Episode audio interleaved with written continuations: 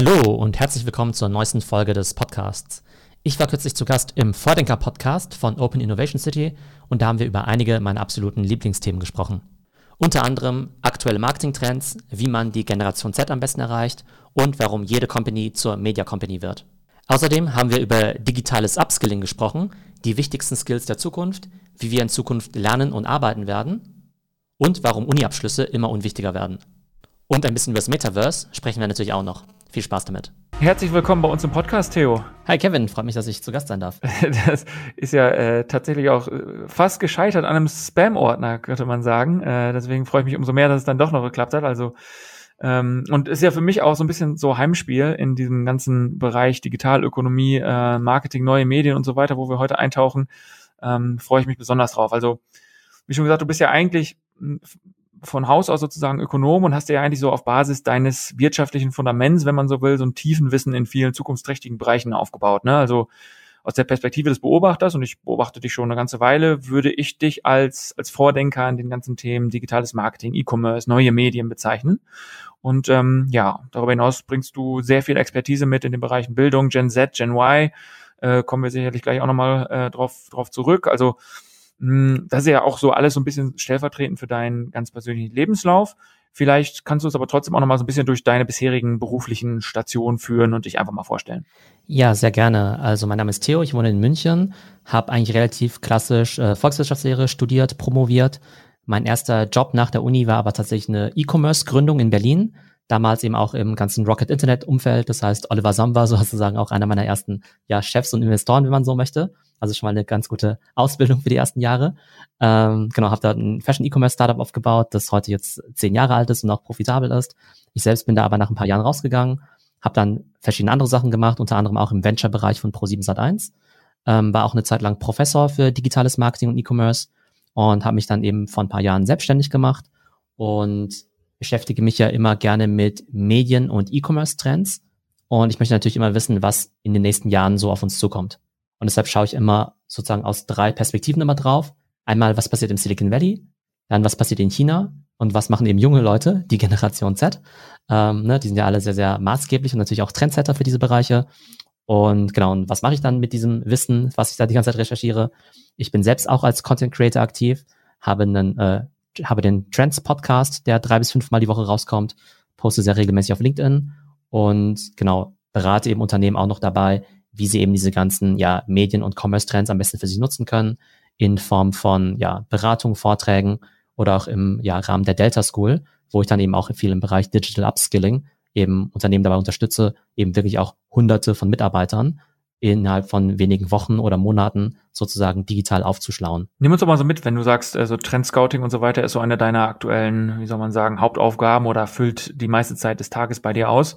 Was sind so die, die großen Trends im Bereich neue Medien? Also wir setzen jetzt mal voraus, dass die Hörerinnen und Hörer dieses Podcasts äh, äh, Instagram und TikTok und so, dass das erstmal gesetzt sein dürfte, aber was kommt danach? Also worüber ja im Augenblick viel diskutiert wird, ist ja dieses sogenannte Metaverse. Ähm, das heißt, es ist ja quasi Internet, ich weiß gar nicht, wie man es nennen möchte, 2.0, 5.0. Ähm, aber Mark Zuckerberg hat ja letzte Woche gesagt, ähm, Facebook wird eine Metaverse Company und keine Social Media Company. Was ist damit gemeint? Wenn man ans Metaverse denkt, dann genau, ist ja so, eine, ja, so ein Buzzword derzeit, aber dann denkt man ja erstmal an Online-Games wie Roblox oder Fortnite, wo man sich quasi mit seinen Avataren durch virtuelle Welten eben bewegt. Ähm, derzeit sind es ja primär eben noch Videospiele, würde ich mal sagen. Aber in Zukunft wird es dann eben so sein, dass wir alle uns sozusagen auch im beruflichen Kontext eben durch solche virtuellen Welten bewegen würden. Und genau, dann wären dann eben Kevin und Theo eben mit ihren Avataren in irgendwelchen Online-Welten unterwegs, würden dort aber quasi auch ähm, ja, Jobs machen, ähm, ja, quasi sich dort eine Reputation aufbauen, virtuelle Gegenstände kaufen. Und genau, ein Trend, der ja auch ganz spannend ist, ist ja das so mit diesen NFTs, Non-Fungible Tokens. Das sind ja diese digitalen Güter, die auf der Blockchain basieren.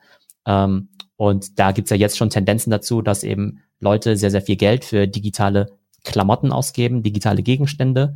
Und wenn es jetzt wirklich in die Richtung Metaverse geht, dann wäre es irgendwann vielleicht so, dass wir sagen, Mensch, ich habe ja im Jahr 1000 Euro Kleiderbudget, aber davon gebe ich vielleicht nur 100 Euro für meine ja richtigen Klamotten aus, äh, weil ich ja nur zu Hause rumsitze und da brauche ich nur ein paar Jogginghosen.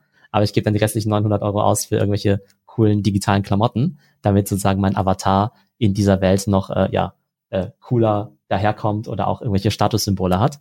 Ähm, also das ist so der Ausblick, so ganz äh, High Level, wenn man eben sagt, wenn man sich darüber nachdenkt, wie sich eben diese Medienwelt mal weiterentwickeln wird. Müsste man nicht eigentlich davon ausgehen, dass es in dieser ganzen lästigen Covid-19-Zeit, die letzten eineinhalb Jahre, so dieser ganze, ganze Trend eigentlich ähm, richtigen Rückenwind hätte haben müssen und richtig hätte abheben müssen? Und warum ist da ja in diesem ganzen Bereich jetzt, weiß ich nicht, warum ist da nicht so richtig viel Bewegung reingekommen? Zumindest ist es bei mir nicht angekommen. Ach, also wenn du mich fragst, ist da extrem viel Bewegung reingekommen. Also de facto sind wir, die meisten von uns ja jetzt schon nur digital unterwegs, weil die meisten von uns dann im Jahr zu Hause sitzen und wir ja müssen ja, äh, ne, wir arbeiten ja jetzt schon eben sehr digital.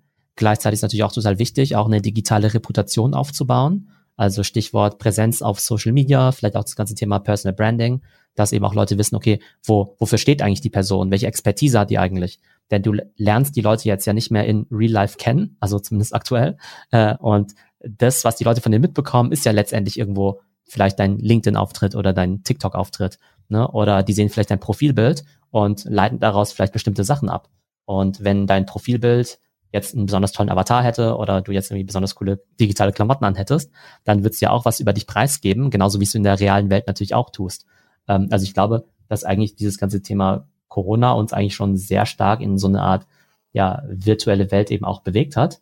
Und auch in dem Bereich, in dem ich auch unterwegs bin, eben auch Mitarbeiter nur zum Beispiel weiterzubilden, das ganze Thema Online-Education, das hat sich ja gefühlt jetzt auch, weiß nicht, fünf oder zehn Jahre weiterentwickelt. Also ich glaube schon, dass tatsächlich ähm, wir in der Praxis eigentlich schon näher dran sind, als es dieses ähm, ja etwas äh, ja philosophische Konzept äh, Metaverse erstmal vermuten lässt. Ja, genau. Ich habe jetzt wahrscheinlich irgendwie auch vor allem so mehr in diese Richtung AR, VR-Anwendungen und so weiter gedacht. Und da war jetzt so eher so mein, mein, mein Punkt, dass ich da relativ wenig Bewegung festgestellt habe. Du hast natürlich schon recht, dass man eigentlich so inkrementell sozusagen auch gerade in den letzten anderthalb Jahren sich dem schon immer mehr angenähert hat und so viel in die Lebensrealität übernommen hat, hm, dass man vielleicht gar nicht so merkt, in welche Richtung sich das on the long run sozusagen entwickelt. Aber es ist richtig, dass VR schon der nächste Schritt davon ist.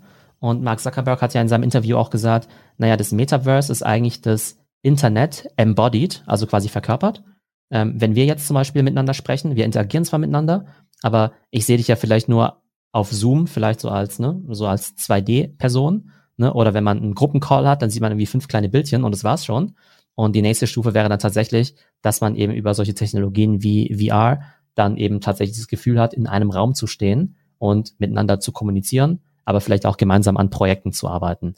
Ähm, genau, also ich glaube sozusagen, am Ende ist es vielleicht schon so, dass es ähm, einfach quasi eine Weiterentwicklung des Internets ist, auch eine Weiterentwicklung von Social Media, aber sozusagen alles noch mehr in 3D, noch interaktiver und jetzt weniger nur dieser passive Konsum von irgendwelchen TikTok-Videos. Stichwort so interaktiver ist ja auch, auch ein Trend, der vor allem so aus Richtung China und so weiter kommt, dieses Social Shopping, Social Commerce.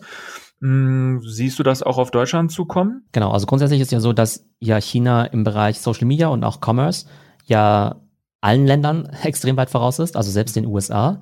Ähm, da ist ja auch so, dass ne, äh, so ein Facebook ja gefühlt nur noch damit beschäftigt ist, die besten Features von TikTok zu kopieren. Und genau, und gerade in China sagt man eigentlich, naja, ähm, eigentlich haben die Leute ja schon alles an Produkten, was sie brauchen. Ähm, das heißt, es geht halt weniger oftmals weniger um diesen Bedarfskauf, sondern eher um diese Discovery, diese Inspiration. Und auch wenn du jetzt mal an das ähm, Offline-Shopping denkst, da geht's ja auch oftmals um dieses Stöbern, dass du sagst, hey, ich gehe in den Laden rein und gucke mal, was es so gibt. Und wenn man es jetzt eben auf digital überträgt, bedeutet es eben, ich muss irgendwie dieses Entdecken und dieses Stöbern eben spannender machen. Und da kommt eben diese Kombination aus Content und Commerce zustande, so dass du eben sagst, naja, ähm, ich also so ein normaler Online-Shop, irgendwie mit fünf Produktbildern und irgendwie fünf Bullet Points, die das Produkt beschreiben.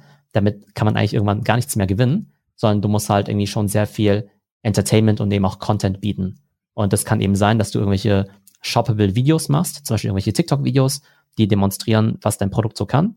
Das könnte aber auch ein Live-Shopping sein, wo du irgendwelche Experten oder Influencer hast, die eben wirklich in zum Teil stundenlangen Live-Sessions Produkte vorführen, Fragen beantworten, aber der Kunde dann eben auch mit einem ja, Mausklick oder mit einem Touch äh, auf dem, seinem Handy dann eben diese Produkte auch direkt kaufen kann.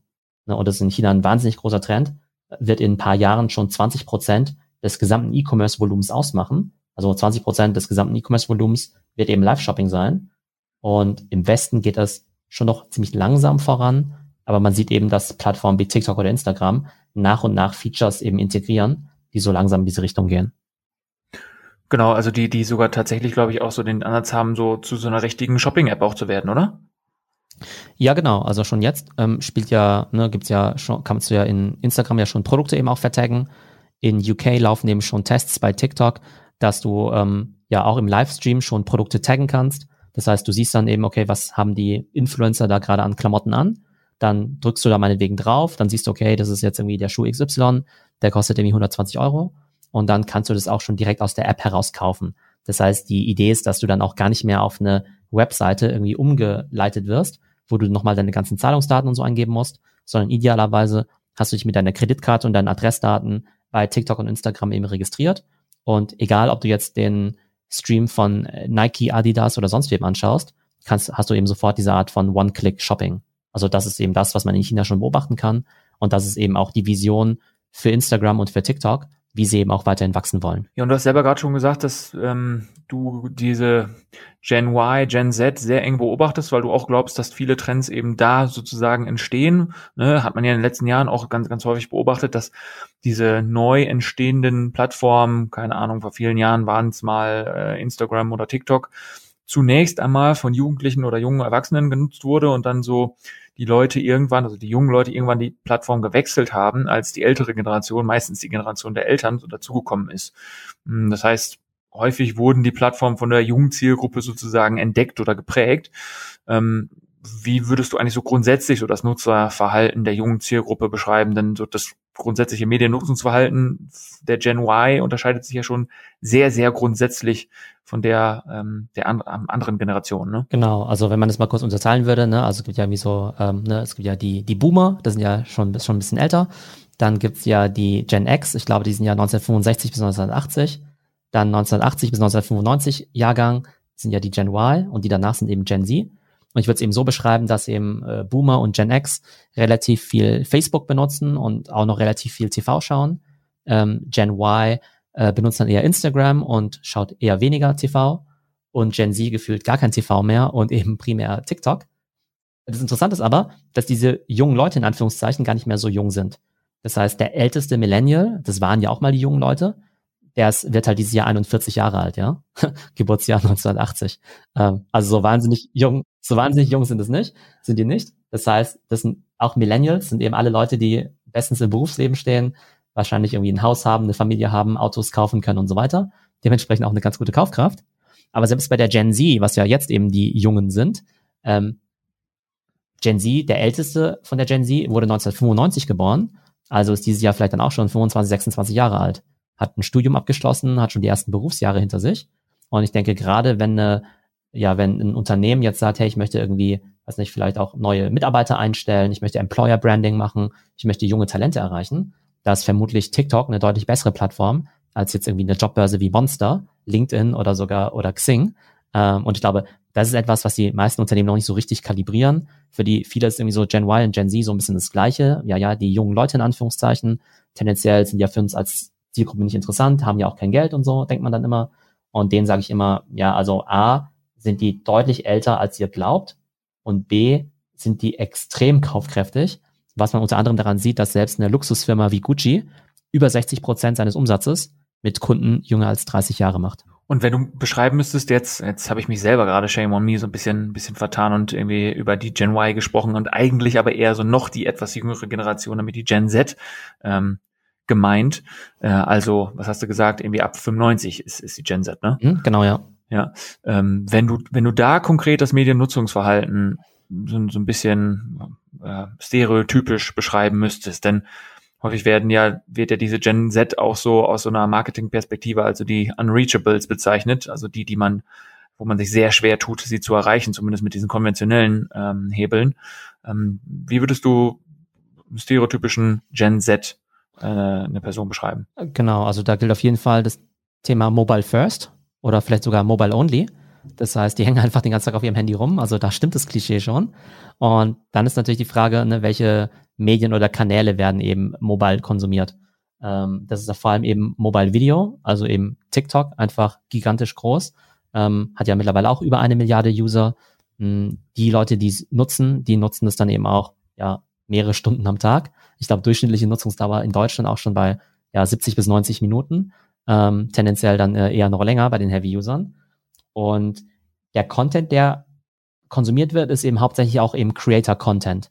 Das heißt, es ist nicht mehr der Inhalt, der von einem Filmstudio, von einem Fernsehsender, von sozusagen professionellen Firmen äh, produziert wird, sondern es sind eben auch alles Content Creator oder Influencer, die wiederum aber auch alle immer professioneller werden. Ne? Und das ist ja das Spannende, dass man ja immer so ein bisschen denkt, naja, so Influencer, das sind irgendwelche hübschen Jungs und Mädels, die ja vielleicht irgendwie so zehn Sekunden irgendwie tanzen oder irgendwelche lustigen Bilder in die Kamera, äh, irgendwelche lustigen Gegenstände in die Kamera halten. Aber gerade in dieser Creator Economy gibt's ja mittlerweile ja Creator, die eine Reichweite von 100 Millionen Leuten haben, äh, 100 Millionen Follower, ähm, die eben auch ganz professionelle Teams mit aufbauen mit zig Mitarbeitern und die so gesehen halt die neuen Media Companies sind. Und das ist halt das Interessante, glaube ich, für die etablierten Medien Companies, dass die halt auf vielfacher Art und Weise eben ja disrupted werden. Einerseits, was das Konsumentenverhalten angeht, dass eben die Leute lieber ja Social Media, Konsum Social Media Content konsumieren von Creatern, aber gleichzeitig es eben Creator auch schaffen, mit zum Teil mit sehr geringen Mitteln ähm, ein größeres Rad zu drehen als ein klassisches Medienunternehmen mit Hunderten oder vielleicht sogar Tausenden von Mitarbeitern. Die werden ja so als, als Fachterm werden diese Personen ja häufig ähm, auch als Key Opinion Leaders äh, bezeichnen. Ne? Also so, sowas wie die, könnte man sagen, die nächste Evolutionsstufe nach dem Influencer war dann irgendwann mal so, hat man sich dann vielleicht mal eher als Content Creator bezeichnet. Mittlerweile, wenn man von diesen sehr, sehr relevanten äh, Content Creatern oder Influencern spricht, ähm, sind es halt diese Calls, äh, Key Opinion Leader. Ähm, Finde ich sehr interessant, weil von den wenigsten, glaube ich, ähm, so gesehen wird, wie was für eine große Rele Relevanz auch im Werbemarkt diese diese Personen haben. Häufig sind diese äh, Key Opinion Leaders ja größer als als bekannte Hollywood Stars. Ich ähm, jetzt vielleicht mal so aus der Anekdotenecke. Ich äh, war vorher in der Sportbranche äh, aktiv, habe da für einen Fußballverein auch so ein FIFA-Team aufgebaut und da ging es irgendwie eine Weile auch darum, diese ähm, ja eben gerade beschriebene Gen Z zu, ähm, zu erreichen.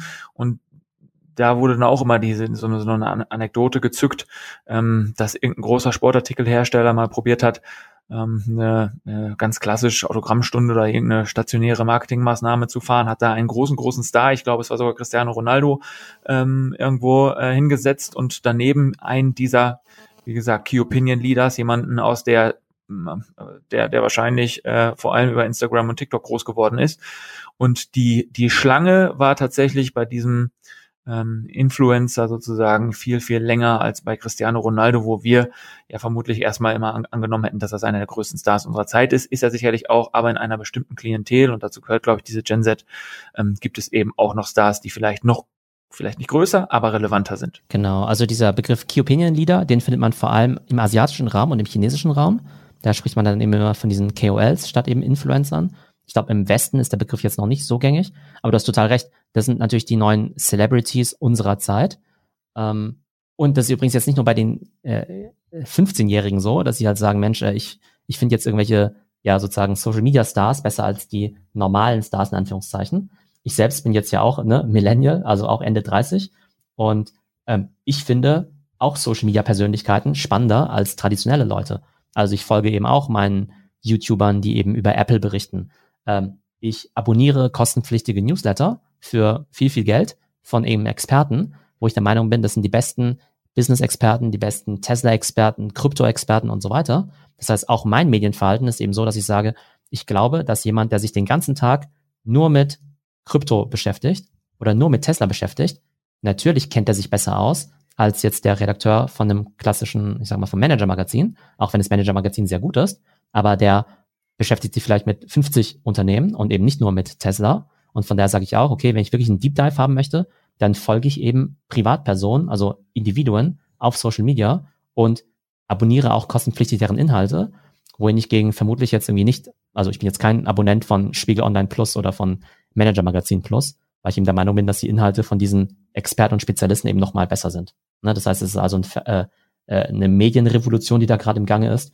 die eben jetzt nicht nur bei den ganz Jungen stattfindet, sondern eigentlich mittlerweile schon branchenübergreifend. Und du hast es gerade auch schon gesagt, du, du findest auch, dass Unternehmen sich zunehmend mehr als Medienmarken positionieren sollten. Du hast gerade auch mal irgendwie diesen, diesen Vergleich schon auch in einem anderen Podcast auch schon mal hergestellt, ne, wo du über den Output gesprochen hast äh, von Influencern, Influencerinnen, die äh, jeden Tag, weiß ich nicht, Dutzende Content Pieces produzieren, während große Unternehmen es dann vielleicht irgendwie schaffen, alle paar Wochen mal etwas auf den Markt zu bringen. Häufig, weil da natürlich so extrem große Wege ähm, zu gehen sind, extrem viel Abstimmung, Agenturen zwischengeschaltet äh, und so weiter und so fort. Hm, was, wie, wie, wie siehst du diese ganze Situation? Ähm, glaubst du, dass das große Unternehmen sich da eine andere Struktur arbeiten müssen oder wie können große Unternehmen denn überhaupt zu so einer, zu so einer Art Medienmarke werden? Genau, um da vielleicht noch mal ein bisschen auszuholen. Also wir befinden uns ja mitten in dieser Attention Economy. Das heißt, links und rechts prassen überall tausende von Content Pieces auf uns ein. Und die Frage ist ja, wie bekomme ich die auf, wie bekomme ich überhaupt die Aufmerksamkeit von meiner Zielgruppe? Ob das jetzt potenzielle Mitarbeiter sind, die ich einstellen möchte, oder natürlich auch Kunden. Und ich glaube oder bin der festen Überzeugung, dass du das eigentlich nicht wirklich mit Werbung schaffen kannst, sondern eben mit gutem Content. Denn die Unreachables, ne, also Leute sind ja sehr gut darin, Werbung auszublenden, indem sie entweder Adblocker drin haben, Services benutzen, wo es überhaupt keine Werbung gibt, oder einfach Werbung eben ignorieren. Und ich glaube, du kannst am besten die Leute erreichen und auch an dich binden, indem du eben wirklich guten Content machst. Und da gibt's ja diesen schönen Satz, ähm, jede Company wird zu einer Media Company. Was bedeutet das?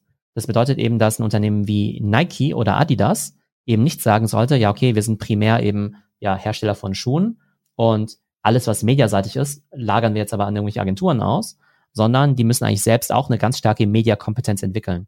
Und Mediakompetenz entwickeln bedeutet eben einerseits selbst gute Inhalte zu liefern und gut bedeutet eben nicht werblich, sondern Inhalte, die eben auch wirklich einen Nutzen ähm, sozusagen ihren, ja, zu, ja, ihrer Audience dann eben bringen. Ne? Das heißt, wo man eben sagen würde, okay, das ist eben zufällig ein Inhalt, der von Adidas oder von Nike gemacht wird. Aber eigentlich geht es einfach nur um Sport- oder Gesundheit, Gesundheitstipps.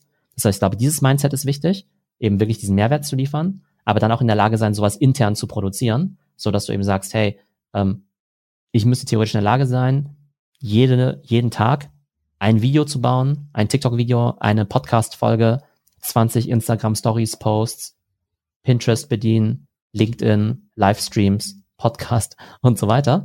Und das ist natürlich für viele Companies eine extreme Herausforderung, weil die so ein bisschen aus dieser alten Welt kommen, wo du eher so eine Kampagnendenker hast und sagst, Mensch, ich habe jetzt hier meine Winterkampagne, meine Sommerkampagne, da mache ich jetzt irgendwie den einen TV-Spot, der muss sitzen, der darf dafür auch irgendwie Millionen von Dollar kosten. Ähm, und ich glaube, die neue Herangehensweise wäre ja zu sagen, warum denn jetzt irgendwie Millionen von Dollar für den einen TV-Spot und für die TV-Media ausgeben und nicht einfach zu sagen, ich baue mir jetzt ein Content-Team auf, was eigentlich jeden Tag Content bauen kann und dann wird es ein bisschen zur Lotterie. Ich mache eben ganz viele Content Pieces. Davon sind vielleicht nicht irgendwie alle genial, aber es ist immer so eine Art Grundrauschen und ein paar Videos, die gehen vielleicht wirklich viral und erreichen eben Millionen von Leute. Und dann habe ich eben mit relativ wenig Geld eine hohe organische Reichweite erzielt. Wenn du jetzt Adidas und Nike als, als Beispiel nimmst, das kann man sich irgendwie noch vorstellen. Das sind irgendwie Love Brands, Sneaker, Sport und so weiter, hat man eine gewisse Begeisterung. Was würdest du denn Unternehmen, weiß ich nicht, außer Industrie, die, weiß ich nicht, äh, Hochregallager oder ähnliches herstellen, würdest du denen irgendwie, wenn wir uns das mal so als so eine kleine Case Study an der Stelle vornehmen, würdest du denen auch sagen, dass die so eine Art Medienmarke schaffen sollten? Und wenn ja, ähm, über welche Themen könnten solche Unternehmen dann überhaupt berichten? Ich glaube, das Mindset sollte immer sein, man wird zu einer Art Branchenmagazin für seine Kunden. Ja, das heißt, ähm, ich kenne mich jetzt mit Hochregallagern nicht aus, ja, ähm, aber die Leute, die Hochregalläger einkaufen, die sind ja auch in irgendeiner Industrie unterwegs, meinetwegen in der Logistik oder so. Und die müssen sich ja auch irgendwie informieren. Und wenn du jetzt sagst, ich bin jetzt meinetwegen das beste Magazin in Anführungszeichen für Logistik oder der beste Logistik-Podcast ähm, und berichte über aktuelle Trends, über, weiß nicht, über, äh, weiß nicht, neue Startups, neue Technologien, ähm, mache vielleicht Case Studies oder ähnliches, dann gibt's ja Leute, die sich sowas anhören werden, weil sie eben der Meinung sind, hey, das ist irgendwie bringt mich irgendwie inhaltlich und beruflich weiter. Idealerweise machst du es natürlich auch noch sehr, sehr interessant und auch noch äh, unterhaltsam. Ähm, und wenn du dann aber eben quasi dieses Mediaformat entwickelst und dann halt zufällig noch der Hersteller von diesen Hochregallägern bist, dann hast du ja schon mal eine, die Chance, eine relevante Audience an dich zu binden. Und vielleicht gibt's ja auch gar nicht irgendwie Millionen von Einkäufern von Hochregallägern. Dann brauchst du ja auch keine wahnsinnige Reichweite von deinem Podcast. Vielleicht reicht's auch schon, wenn dir irgendwie 2000 Leute irgendwie zuhören oder so. Und dann hast du aber trotzdem ganz relevante Entscheidungsträger, die halt sagen, hey, ich höre mir einmal die Woche, dreimal die Woche die Inhalte von diesem Hochregallager Spezialisten eben an. Und wenn es dann an der Zeit ist, irgendwann mal ein Hochregallager zu kaufen, dann haben sie ja zumindest schon mal eine gewisse ja, äh, Affinität von diesem äh, Content-Anbieter, der über das ganze Jahr hinweg oder über Jahre lang die eigentlich mit guten Informationen versorgt hat. Ich hoffe, alle, die irgendwie an äh, Thema Hochregallager Interesse haben, haben jetzt sehr, sehr gut zugehört. Wahrscheinlich hast du noch nie so oft diese Vokabel in, in, in, äh, in so kurzer Zeit gesagt. Also äh, nein, im Ernst. Also sehr gute, sehr gute Hinweise. Ähm, und, und äh, sehr nachvollziehbar. Und ich glaube, gerade in der Industrie, glaube ich, hast du halt einen riesen Vorteil, weil da sind ja alle so ein bisschen, ich wollte mal sagen, ein bisschen äh, ja, langsam, was das Thema äh, Digitalisierung und vielleicht auch gerade digitales Marketing und Content angeht. Das heißt, du musst noch nicht mal ein ultra fantastisches Format machen. Vielleicht bist du einfach der Einzige, der das macht von deinen zehn Wettbewerbern. Ähm, und allein dadurch hast du irgendwie schon so ein USP geschaffen. Ne? Also ich glaube, im so Consumer-Bereich, da ist natürlich ein ziemliches Hauen und Stechen. Da gibt's irgendwie 100, weiß nicht, äh, weiß nicht, Cosmetic-Brands, die vielleicht irgendwie guten Content liefern, wobei die ehrlich gesagt auch viele davon noch gar nicht so gut sind, wie man vielleicht denkt. Aber da ist der Wettbewerb natürlich viel höher. Aber gerade, glaube ich, im, in der Industrie und im B2B, ich glaube, da gibt's wahnsinnige Chancen, sich da eben zu positionieren. Und dann wäre vielleicht im B2B deine Plattform halt weniger LinkedIn, äh, weniger TikTok, sondern eher LinkedIn, wo du dann vielleicht organische Reichweite erzielen kannst oder viral gehen kannst. Und da musst du natürlich verstehen, welche Arten von Inhalten funktionieren gut, aber eben auch, wie funktioniert der Algorithmus, dass eben deine hoffentlich guten Inhalte dann eben auch eine entsprechende Distribution bekommen. Oftmals ähm, entsteht dann aus diesem ganzen äh, aus dieser ganzen Mentalität nicht sonderlich kommunikativ zu sein, sich so ein bisschen zu verstecken, keine Idee zu haben, über welchen Content man denn vielleicht berichten könnte, dann dieser äh, äh, diese Idee des Hidden Champions, nämlich äh, von, von irgendwelchen riesengroßen, häufig Industrieunternehmen, irgendwo oftmals auf dem Land, äh, von, von denen keiner jemals gehört hat, aber die irgendwie eine totale Relevanz haben, weil sie in die ganze Welt irgendwelche äh, Nischenprodukte liefern. Wie stehst du grundsätzlich zu dieser Hidden Champion äh, Vokabel? Genau, also die Hidden Champions, die sind ja oftmals erstaunlich groß, ne? Das sind ja oftmals Unternehmen mit, mit Milliarden Umsatz. Ähm, tatsächlich glaube ich, dass aber viele von denen ein, ja natürlich ein Bekanntheits- oder Wahrnehmungsproblem haben. Vielleicht nicht nur kundenseitig, ne, weil vielleicht die Leute in der Industrie sich da schon auskennen und vielleicht schon wissen, okay, das sind jetzt irgendwie ja relevante, relevante Anbieter in diesem Bereich. Aber ich glaube, gerade auch was das Thema Employer Branding angeht, weil gerade im Zuge der Digitalisierung, ähm, genau, braucht man natürlich auch immer neue Talente. Die Besten haben natürlich die freie Auswahl. Und dann ist natürlich ein Problem, wenn du vielleicht als Unternehmen nicht so bekannt bist oder vielleicht jetzt auch nicht an einem, ja, erstmal nicht wahnsinnig, äh, ja, vielleicht bekannten oder offensichtlich attraktiven Standort bist, weil natürlich die jungen Leute alle natürlich nur, äh, ja, nach äh, Berlin, München, Hamburg und so weiter gehen wollen.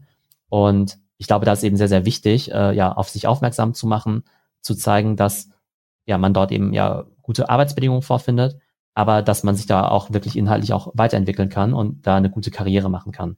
Ne, also ich glaube, man sollte bei diesem Thema ja Branding äh, natürlich in alle Richtungen denken. Ähm, genau, natürlich einerseits kundenseitig, aber vor allem eben auch ähm, was in, Richt in Richtung äh, Arbeitnehmer und gerade jetzt äh, Gen Z, ähm, die werden wahrscheinlich relativ wenige von diesen Hidden Champions kennen, da sie ja auch noch viel mobiler sind als in der Vergangenheit. Wenn wir so über diese ganzen Themen so sprechen rund um ja Digitalökonomie und so weiter und so fort, ähm, wenn, wenn ich mich darüber unterhalte, hier auch mit Leuten hier bei uns aus der Szene sozusagen, ähm, fällt es auch denen teilweise schwer, richtiges Personal zu finden, denn da wird häufig darüber gesprochen, dass ähm, ja die Lehre in den Bereichen jetzt nicht ganz optimal ist, häufig ähm, die Hochschulen nicht unbedingt das lehren, was heutzutage so am Markt gebraucht wird, was natürlich sicherlich auch damit zusammenhängt, dass dass diese ganze Welt gerade in der Digitalindustrie so ähm, so schnelllebig geworden ist. Ne? Also wenn man sich irgendwie vor Augen führt, dass es vor drei vier Jahren zum Beispiel noch gar keine Instagram Stories gibt und die heutzutage schon wieder irgendwie so ein bisschen lame sind, ähm, überspitzt formuliert fairerweise, aber ne, will einfach nur so ein bisschen überzogen darstellen, dass, dass, dass es schon sehr sehr schnelllebig ist und die Lehre da oftmals nicht ähm, mitkommt, wenn man so will. Ähm, wie siehst du das ganze Thema Ausbildung im, äh, in, in der Digitalökonomie? Also generell glaube ich, dass für uns alle das Thema Lifelong Learning extrem wichtig ist. Ne, ist ja auch wieder so ein ne, Buzzword, so eine Phrase. Aber tatsächlich ist es ja so, dass ja das Wissen heutzutage eine extrem geringe Halbwertszeit hat und ähm, genau man sich einfach permanent weiterbilden muss, gerade im digitalen Space. Ähm, genau, ich selbst äh, bin ja auch aktiv in dem Bereich Digital Upskilling, auch aus meiner eigenen sozusagen Historie heraus. Denn wie gesagt, ich habe ja selbst ähm, ne, ich habe ja Wirtschaft studiert, da auch promoviert. Als ich dann aber ein Unternehmen im Digitalbereich gestartet habe, habe ich ja ein Problem gehabt, weil ich dann also weder was über ja digitales Marketing gewusst hatte, noch über Handel, noch darüber, wie man jetzt ein Startup eben gründet, ja. Das heißt, da waren dann äh, auf dem Papier die acht Jahre Ausbildung und Master und Promotion, was ja erstmal gut aussieht, war dann eigentlich total nutzlos. Und ich hatte den Eindruck, dass ne, heutzutage ein, also ein 18-Jähriger, ja, äh, wenn er eben die richtigen Quellen hat, da schon besser aufgestellt sein könnte, um da eben auch ein Unternehmen zu gründen.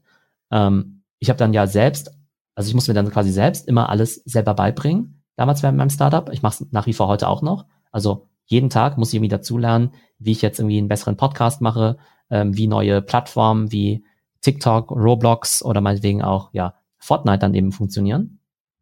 Und ähm, genau, und ich selbst habe ja eben auch als Professor an der Hochschule unterrichtet und war da eben auch der Meinung, dass ja das Wissen, was die ja, Leute dort mitbekommen, auch wieder sehr schnell veraltet ist.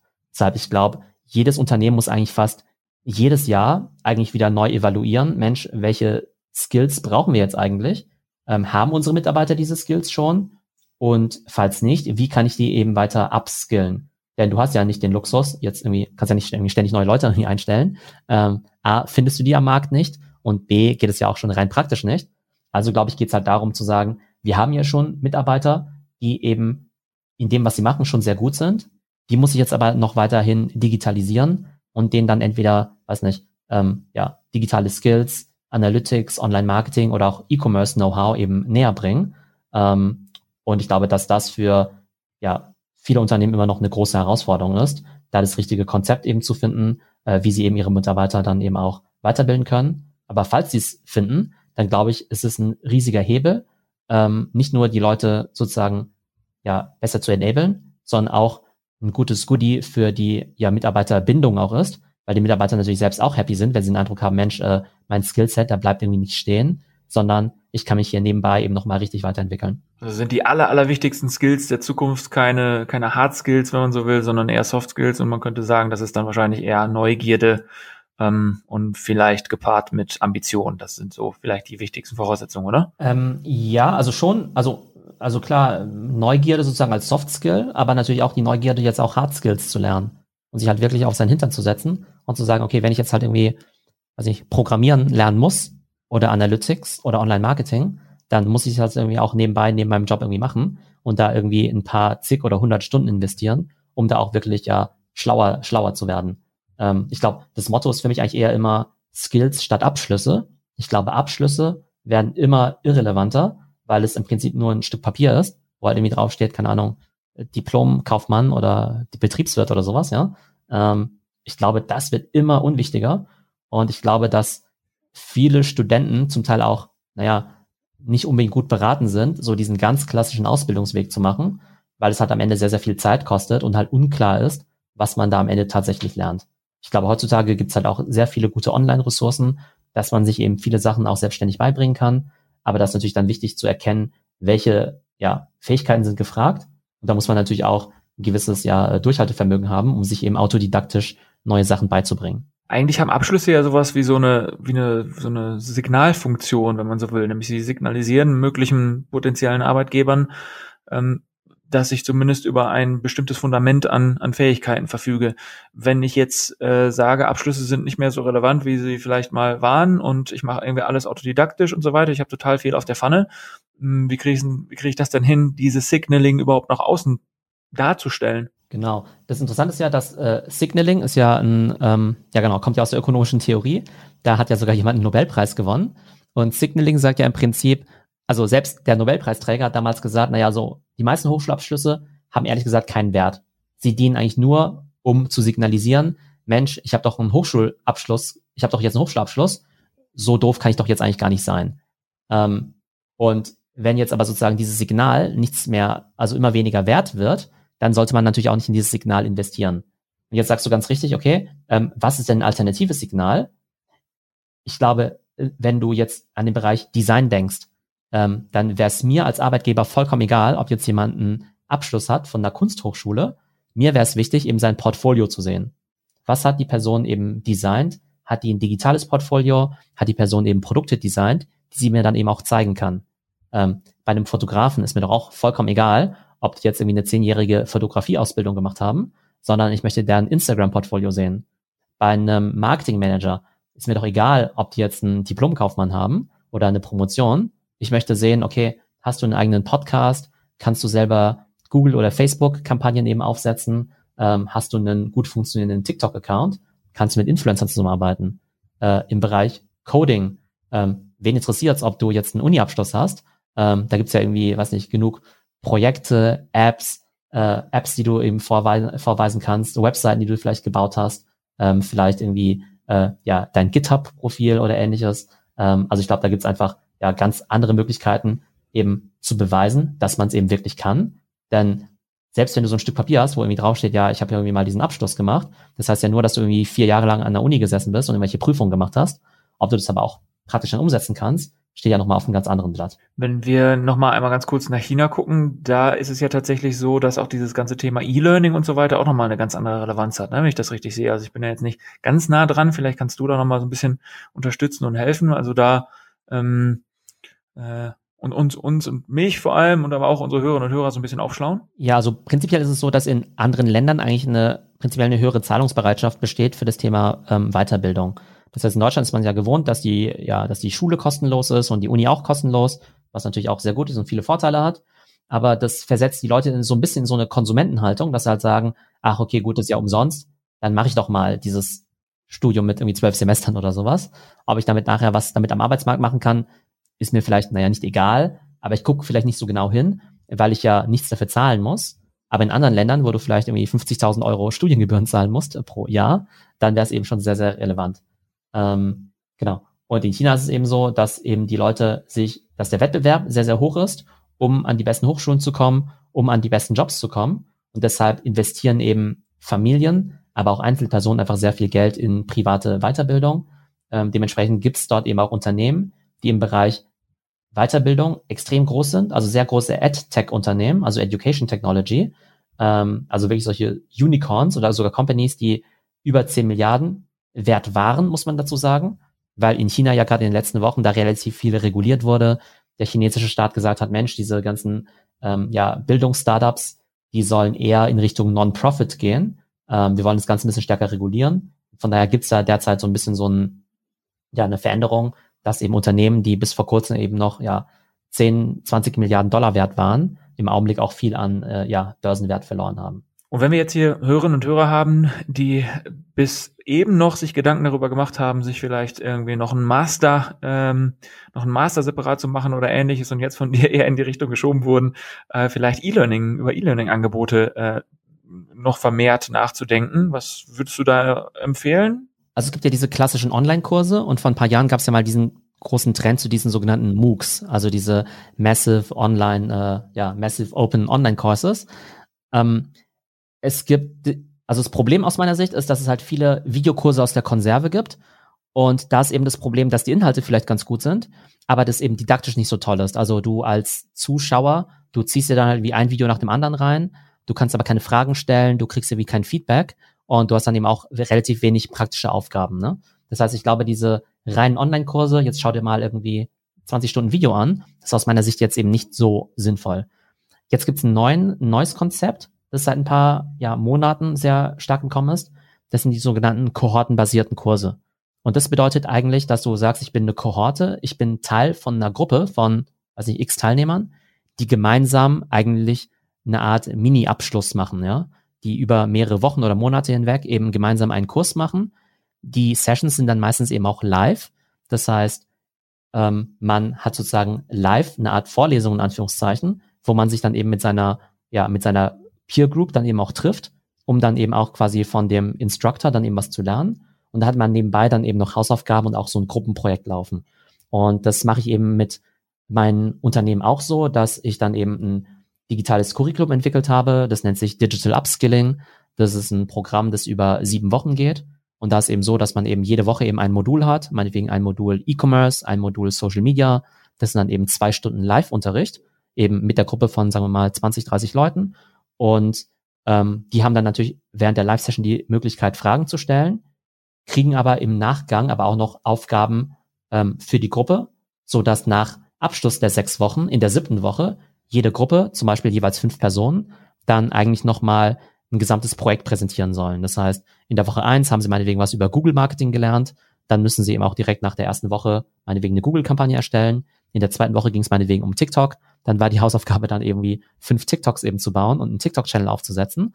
Äh, und am Ende der ja sechs Wochen, der siebten Woche, ne, soll das Ganze eben nochmal gesammelt präsentiert werden. Und dann sagt die Gruppe eins vielleicht, okay, wir haben ein Marketingkonzept entwickelt für meinetwegen eine Yoga-Brand und wir haben in der Zeit aufgesetzt einen Podcast, einen YouTube-Channel, einen TikTok-Channel und meinetwegen auch noch einen Online-Shop über Shopify, so dass man eben wirklich sehr praktisch angewandt eben das Gelernte direkt umsetzen kann. Und das funktioniert eben immer sehr gut, ist auch sehr motivierend für die Leute, dass sie eben sehen, okay, ich habe jetzt hier nicht nur zugehört, sondern habe auch direkt was umgesetzt.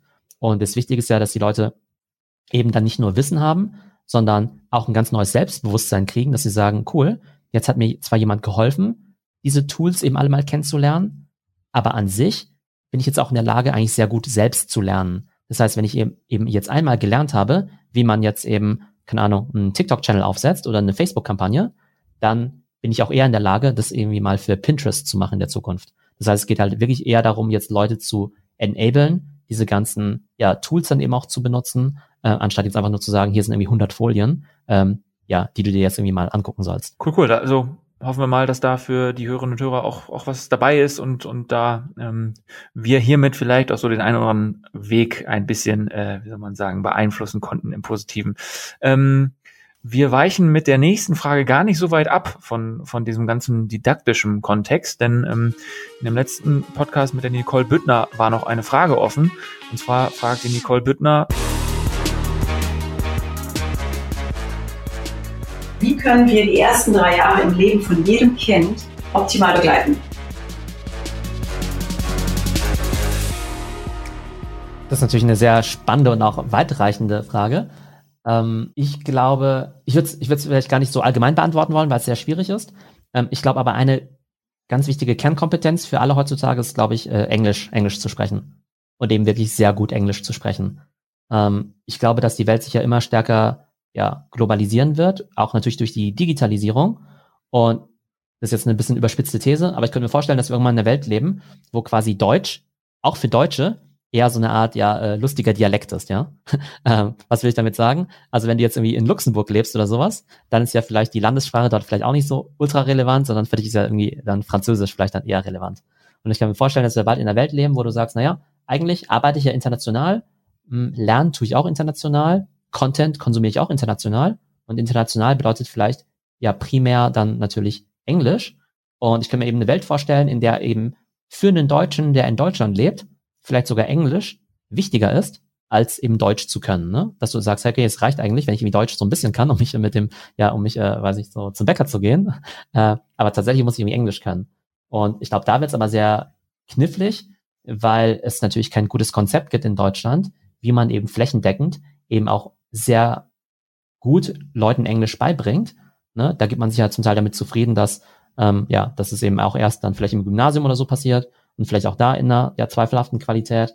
Und da geht, da geht dann vielleicht auch so ein bisschen die ja, äh, Schere so ein bisschen auseinander, dass ähm, ja viele von den zukünftigen Skills, ob es jetzt irgendwie Englisch oder digital ist, ähm, der Staat nicht zur Verfügung stellen kann oder möchte und es dann eben sehr viel privat gemacht wird und es dann natürlich vor allem die Familien machen, die entweder sehr bildungsorientiert sind oder sich das leisten können. Und es wäre natürlich schade, dass bei solchen Sch Schlüsselskills wie Englisch oder auch digitalen Skills, wenn da dann eben ein Großteil der Bevölkerung nicht äh, mitgenommen wird.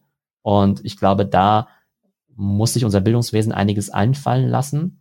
Ähm, aber ich als Eltern würde eben nicht darauf warten, dass da irgendwas passiert, sondern würde schauen, dass ich im Rahmen meiner Möglichkeiten es meinen Kindern eben ermögliche, ähm, unter anderem Englisch und eben auch digitale Fähigkeiten sehr schnell eben auch zu ähm, ja, erwerben.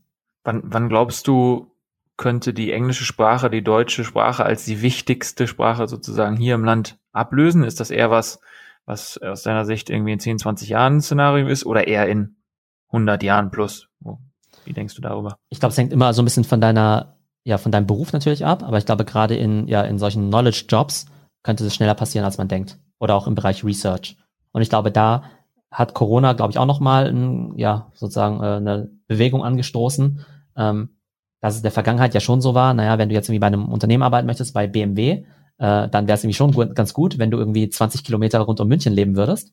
Und es wird definitiv dahin gehen, dass du, auch wenn du bei BMW arbeitest, du irgendwie Kollegen auf der ganzen Welt hast.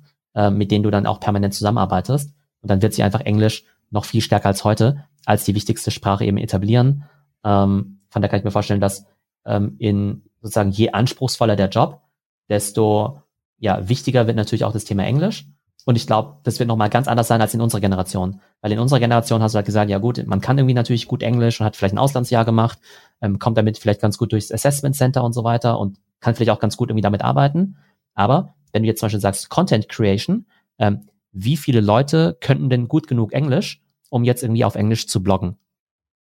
Oder einen englischen YouTube-Channel zu machen oder einen englischen Podcast zu machen? Und ich glaube, das sollte eher so die Orientierung sein, dass du sagst, wenn du wirklich in dieser ja globalisierten digitalen Wissensgesellschaft irgendwie vorne mit, mitspielen möchtest, dann musst du halt dich hundertprozentig wohl damit fühlen, sowohl englische Inhalte zu konsumieren als auch zu produzieren. Und ich glaube, das ist nochmal ein ganz anderes Level als vielleicht das, was jetzt vielleicht äh, sozusagen in unserer Generation äh, verlangt wurde. Ja, also in dem letzten Podcast mit der Nicole ähm, war ja unser großes Narrativ sozusagen das Thema künstliche Intelligenz und im Voraus zu dem Gespräch hatte ich mich auch mit verschiedensten Menschen aus dem KI-Umfeld ausgetauscht und da war auch ähm, ja mein Eindruck und nicht nur mein Eindruck, ich glaube, das, das ist einfach ganz valide so, ähm, dass diese ganze KI-Szene, wenn man so möchte, auch sehr englischsprachig ist, beziehungsweise eigentlich fast ausschließlich. Da forscht, forscht die ganze Welt irgendwie dran rum, aber wenn irgendein wissenschaftliches Paper oder so entsteht, ist das per se im, in der englischen Sprache, äh, alle Konferenzen in Englisch und so weiter und so fort. Und ich glaube, das ist schon so, ein, so eine Art Vorbote, wenn man so will.